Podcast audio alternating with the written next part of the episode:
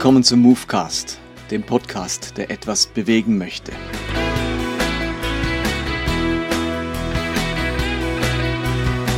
Mein Name ist Martin Benz und jetzt geht's los.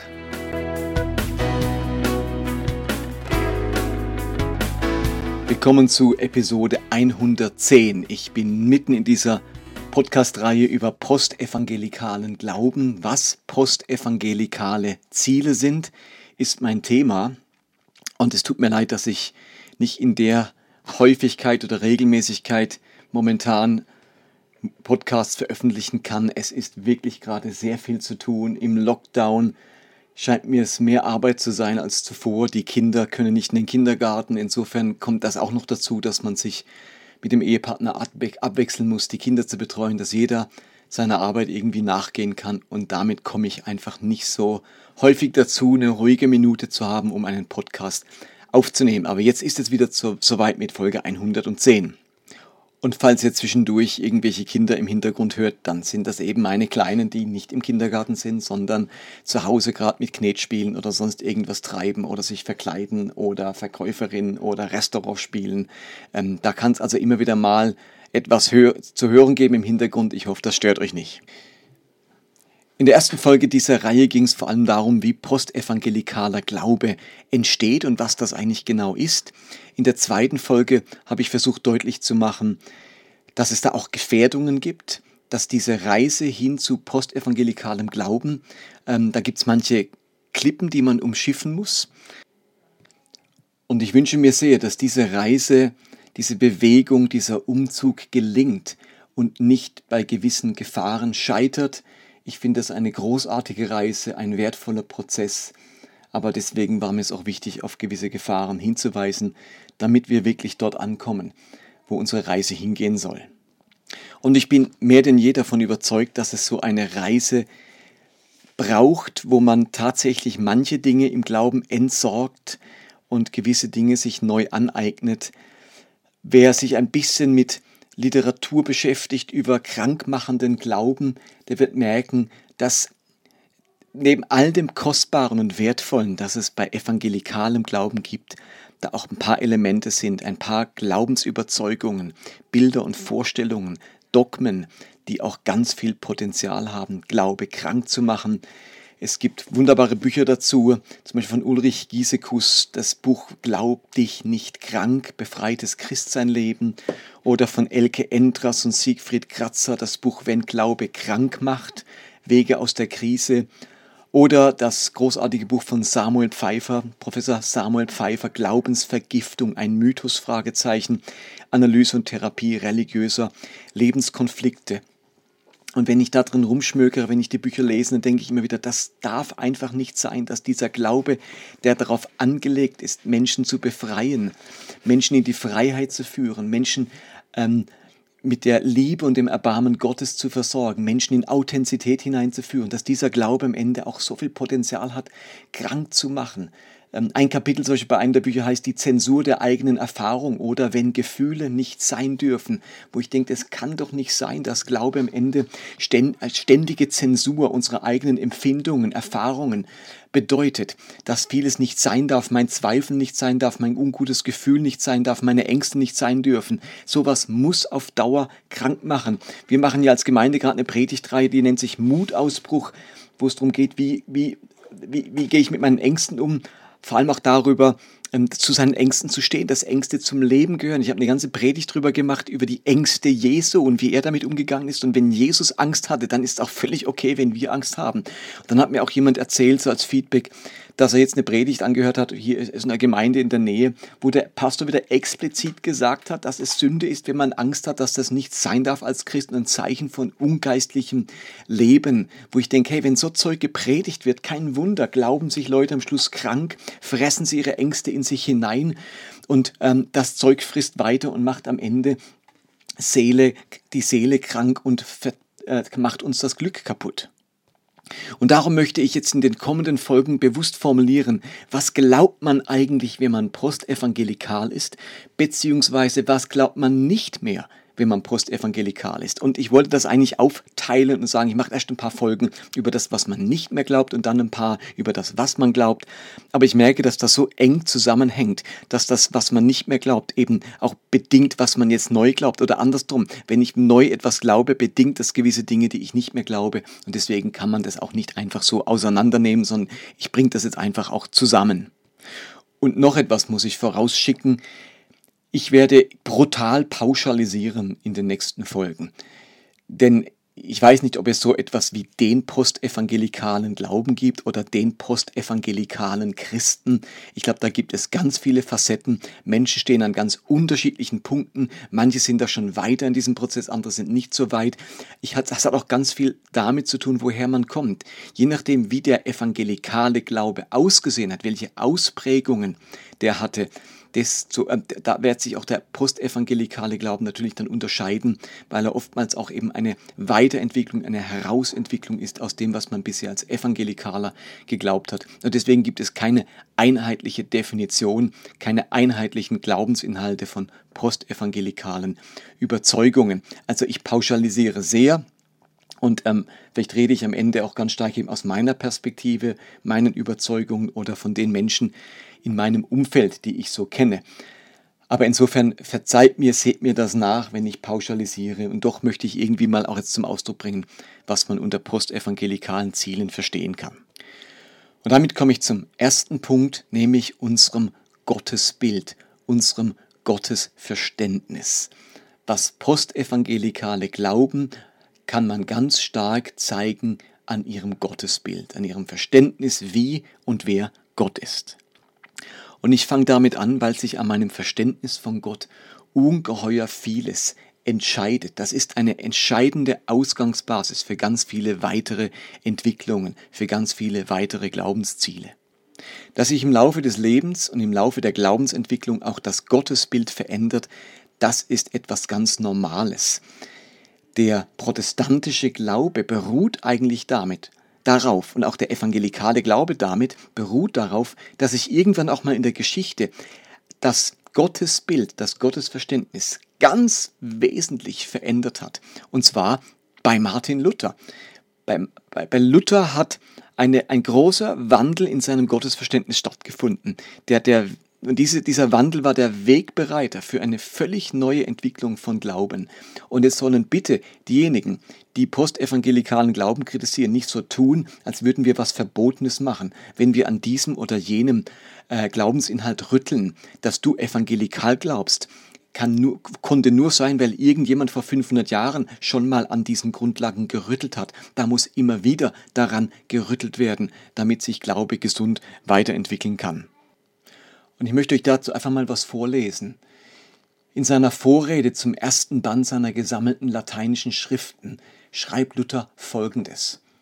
Ein ganz ungewöhnlich brennendes Verlangen hatte mich gepackt, Paulus im Römerbrief zu verstehen. Aber nicht Kaltherzigkeit hatte äh, mir bis dahin im Weg gestanden, sondern ein einziges Wort, das im ersten Kapitel steht. Gottes Gerechtigkeit wird darin offenbart, Römer 1, Vers 17. Denn ich hasste diese Vokabel Gerechtigkeit Gottes, die ich durch die übliche Verwendung bei allen Lehrern gelehrt war, philosophisch zu verstehen von der sogenannten formalen oder aktiven Gerechtigkeit, mittels derer Gott gerecht ist und die Sünder und Ungerechten straft. Ich aber liebte nicht, nein, hasste den gerechten und die Sünder strafenden Gott. So raste ich wilden und wirren Gewissens, dennoch klopfte ich beharrlich an eben dieser Stelle bei Paulus an, mit glühend heißem Durst, zu erfahren, was St. Paulus wollte, bis ich, dank Gottes Erbarmen, unablässig Tag und Nacht darüber nachdenkend, auf den Zusammenhang der Worte aufmerksam wurde, nämlich Gottes Gerechtigkeit wird darin offenbart, wie geschrieben steht, der Gerechte lebt aus Glauben. Da begann ich die Gerechtigkeit Gottes zu verstehen als die, durch, ähm, durch die als Gottes Geschenk der Gerechte lebt. Da hatte ich das Empfinden, ich sei geradezu von neuem geboren und durch geöffnete Tore in das Paradies selbst eingetreten. Da zeigte mir sofort die ganze Schrift ein anderes Gesicht. Also Luther kann beschreiben, dass er ein Gottesverständnis, ein Gottesbild hatte, das er eigentlich hasste. Wenn er ehrlich war, dann liebte er nicht diesen gerechten Gott, der die Sünder straft, sondern er hasste ihn. Und das hat ihm natürlich ungeheure Gewissensbisse gemacht. Und doch merkte er, er musste der Sache nachgehen, mit glühend heißem Durst entdecken, was, wie Gott wirklich ist.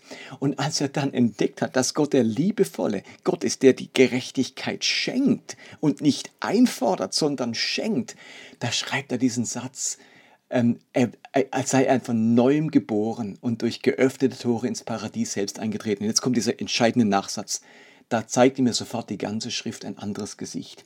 Es gibt Erkenntnisse, Schlüsselerkenntnisse, die lassen die gesamte Bibel in einem neuen Licht erstrahlen. Plötzlich zeigt mir die ganze Schrift ein neues Gesicht und ich glaube, das geschieht bei ganz viel Postevangelikal-Gläubigen. Die haben Schlüsselerkenntnisse gewonnen. Da hat sich etwas für sie neu gezeigt, da stellt sich etwas neu dar, zum Beispiel ihr Gottesverständnis oder andere Inhalte, auf die wir jetzt auch in den nächsten Folgen zu sprechen kommen. Und diese Schlüsselerkenntnisse zeigen sofort in der ganzen Schrift ein anderes Gesicht. Die ganze Schrift bekommt ein anderes Gesicht und man fragt sich plötzlich, wie konnte ich jemals die Schrift so verstehen, wie ich sie verstanden habe? Durch diese Schlüsselerkenntnisse ähm, ge gewinnt die ganze Schrift ein anderes Gesicht. Und so ist es mir gegangen. Ich habe ein paar äh, Dinge erkannt und plötzlich denke ich, ich, ich kann die Schrift gar nicht mehr so verstehen, wie ich sie mal verstanden habe. Das geht nicht mehr. Ich kann nicht mehr hinter diese Schlüsselerkenntnisse zurück und sich nicht so, als wäre ich jetzt bibelkritisch. Nein, ich liebe die Bibel noch genauso wie vorher. Sie ist mir genauso wichtig, aber sie zeigt mir ein anderes Gesicht. Und ihr lieben Evangelikalen, die ihr das hört, was Postevangelikale beschreiben, das ist nichts Neues. Das hat unser lieber Martin Luther schon einmal so erlebt, dass die Veränderung in seinem Gottesverständnis ihm den gesamten Zugang zur Schrift verändert hat. Im Klartext heißt das, ich glaube nicht mehr, so wie ich das in meiner evangelikalen Phase getan habe, dass es so ganz widersprüchliche Gottes Bilder gibt, die ich jetzt irgendwie miteinander harmonisieren muss. Je nachdem, was ich gerade lese in der Bibel, ob ein Prophet, ob die Schöpfungserzählung, ob das Buch Richter, ob die Psalmen, ob die Evangelien, ob Aussagen von Jesu oder ob die Offenbarung, jedes Mal scheint mir da ein anderer Gott entgegenzutreten. Mit anderen Schwerpunkten, mit einer, mit einer anderen Sicht auf die Welt und auf die Menschen. Und je nachdem, an welchen Gott ich gerade gerate, ähm, hat, löst das andere Gefühle, Ängste oder Sicherheiten oder Vertrauen aus. In meinem evangelikalen Verständnis gab es irgendwie Gott in mehreren Versionen, in verschiedenen Fassungen. Äh, je nachdem, wie Gott drauf war oder in welcher Phase ich mich oder er sich befindet, war das ein ganz anderes Gottesverhältnis. Und ich würde sagen, dass nicht nur Postevangelikale, aber gerade Postevangelikale Christen verstanden haben, dass die letztgültige Offenbarung Gottes sich in Jesus Christus zeigt. Für uns ist ein Vers aus dem Hebräerbrief ganz entscheidend geworden, nämlich Hebräer 1, wo es heißt, viele Male und auf verschiedenste Weise sprach Gott in der Vergangenheit durch die Propheten zu unseren Vorfahren. Jetzt aber, am Ende der Zeit, hat er durch seinen eigenen Sohn zu uns gesprochen. Der Sohn ist der von Gott bestimmte Erbe aller Dinge. Durch ihn hat Gott die ganze Welt erschaffen. Er ist das vollkommene Abbild von Gottes Herrlichkeit, der unverfälschte Ausdruck seines Wesens.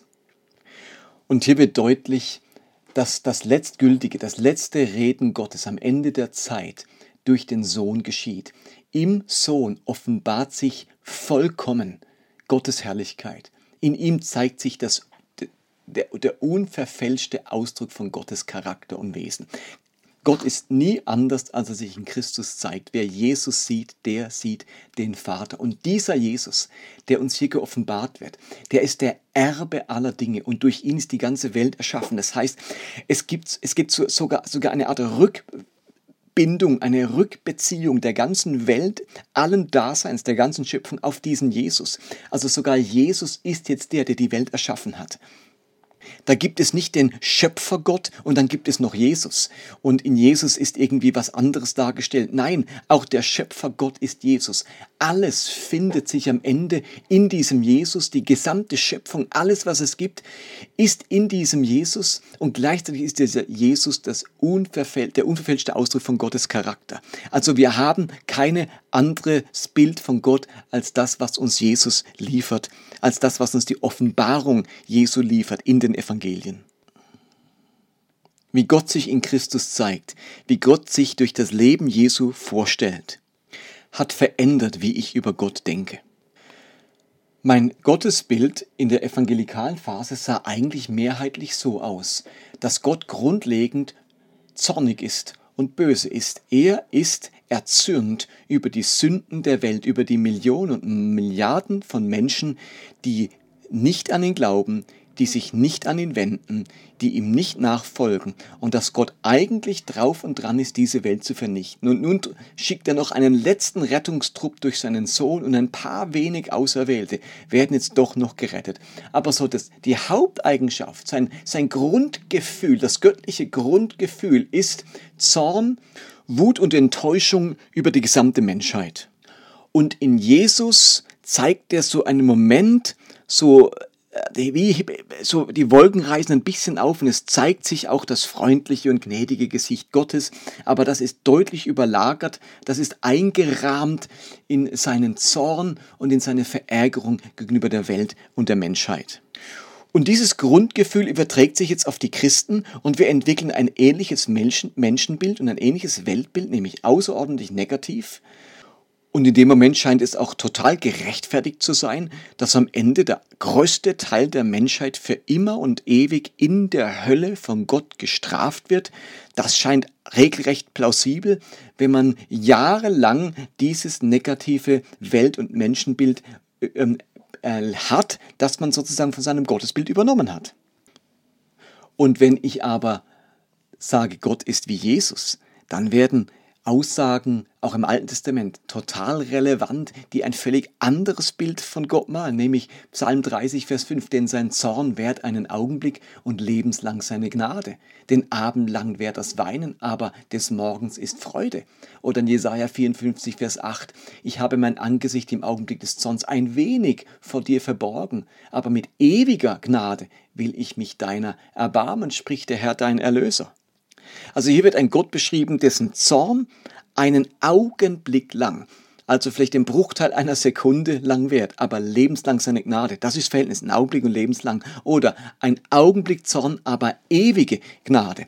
Das ist das Verhältnis. Ich will den Zorn Gottes gar nicht vom Tisch fegen, aber wir müssen dieses Verhältnis wieder hinbekommen zwischen Augenblick und ewig, zwischen verschwindend gering und immer. Das ist der Unterschied. Und in meinem evangelikalen Verständnis war es ehrlich gesagt andersrum. Da ist das Dominieren, das, das Bleibende, bis in alle Ewigkeit Bleibende, sein Zorn und sein Gericht. Und dann gibt es so einen Moment, ähm, wo er gnädig ist oder auch nur eine kleine Gruppe gegenüber denen er gnädig ist. Also da tritt die Gnade immer hinter dem Zorn und dem Gericht Gottes zurück dass sein Zorn nur einen Augenblick währt und lebenslang seine Gnade. Das ist für mich nicht länger nur Sprüchlein, Verslein, sondern das ist knallharte oder ich könnte sagen wunderbar weiche Theologie, Gottesverständnis. Das ist nicht nur ein Verschen in den Psalmen, das ist postevangelikale Grundüberzeugung, dass der Zorn und die Gnade bei Gott im Verhältnis stehen von Augenblick zur Ewigkeit. Und das lasse ich mir nicht mehr nehmen, das lasse ich mir nicht mehr rumdrehen, diese Verhältnismäßigkeit. Mit meinen Kindern lese ich am Abend gerade so äh, Geschichten aus der Arche, so lustige Geschichten, was die Tiere in der Arche erleben. Und gleichzeitig hat das bei mir nochmal ein neues Nachdenken über diese Geschichte in der Bibel ausgelöst. Also dieses Buch ist völlig unproblematisch, aber die Geschichte in der Bibel, die Arche Noah-Geschichte in der Bibel, finde ich außer, außerordentlich ähm, problematisch. Für mich ist die Noah-Geschichte eine Art Anti-Geschichte zum Kreuz. Die Geschichte der Sinnflut vermittelt den Eindruck, dass Gott von der Bosheit, der Schlechtigkeit und der Sünde der Menschen so angewidert ist, dass er alle bis auf diese kleine Gruppe von Menschen vernichten möchte. Also die Geschichte erzählt uns, dass Gott ans Ende seiner Geduld und seiner Liebe zu den Menschen gerät. Gott gerät ans Ende seiner Geduld. Er kann es nicht länger mit anschauen, heißt es im Text, die Boshaftigkeit der Menschen. Und so werden alle mit stumpfem Stiel, sogar auch alle Tiere ausgerottet und die Arche wird in Wirklichkeit zum Symbol der eingeschränkten Geduld, Barmherzigkeit und Liebe Gottes. Wir sehen in der Arche vor allem das Rettungssymbol, aber wenn wir ganz ehrlich sind, da werden, wie viel sind es, ähm, acht Personen gerettet, aber Tausende, Hunderttausende werden äh, umgebracht. Insofern ist die Arche Symbol der eingeschränkten Geduld, Barmherzigkeit und Liebe Gottes und vor allem auch der Gewalttätigkeit Gottes. Gott vernichtet alle. Das Kreuz ist genau das Gegenteil davon. Jesus geht den Weg der bedingungslosen Liebe und des absoluten Gewaltverzichtes und lässt sich am Kreuz hinrichten, um damit die unveränderliche Liebe Gottes zu den Menschen deutlich zu machen.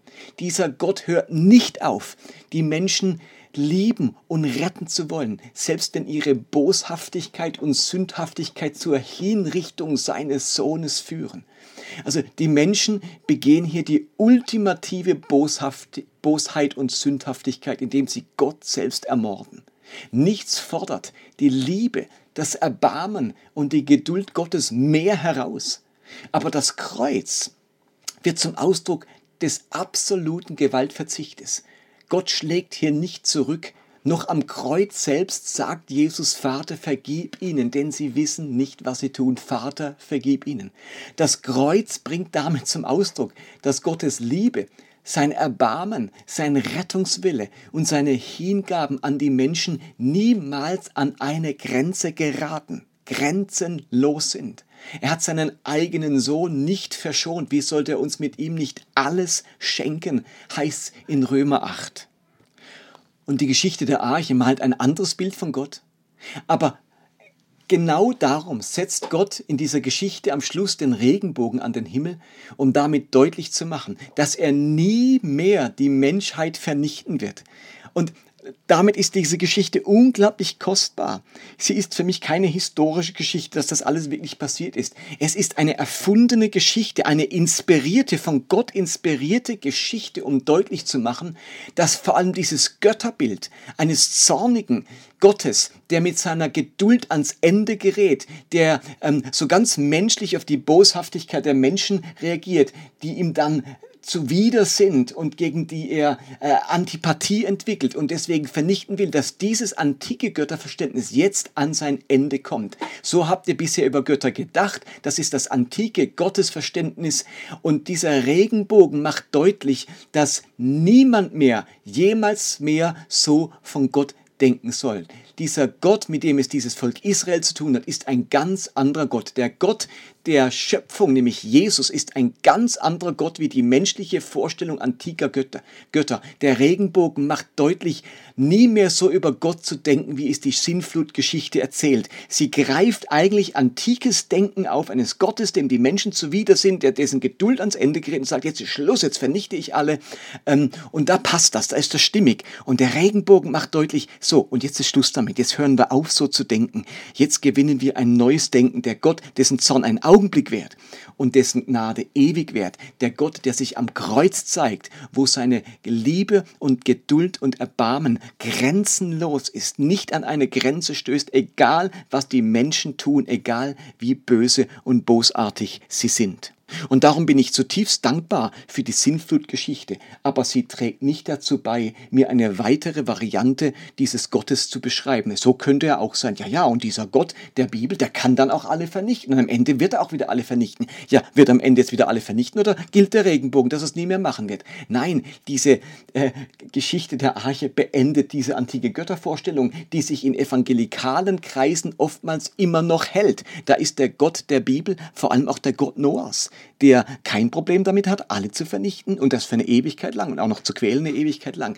Mit diesem Gottesbild habe ich abgeschlossen. Mein Gottesbild zeigt sich alleine, sola Christo, alleine in Christus und seiner Offenbarung.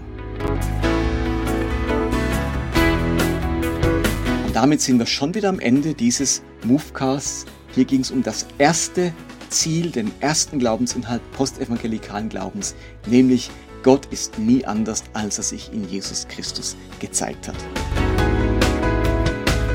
Und heute verweise ich wieder auf meine Webseite movecast.de. Dort findet ihr alle Podcasts, alle Predigten der letzten Monate, auch meinen Blog und weitere Downloads. Auch alle, die diesen Artikel suchen, dieses PDF-Dokument über die vier Aspekte des Evangeliums. Äh, das findet man im Download-Bereich auf meiner Webseite. Vielen Dank fürs Dabeisein, fürs Zuhören und ich hoffe, dass ich ähm, bald dazu komme, wieder die nächste Folge aufzunehmen in unserer Reihe Was glaubt man, wenn man postevangelikal ist?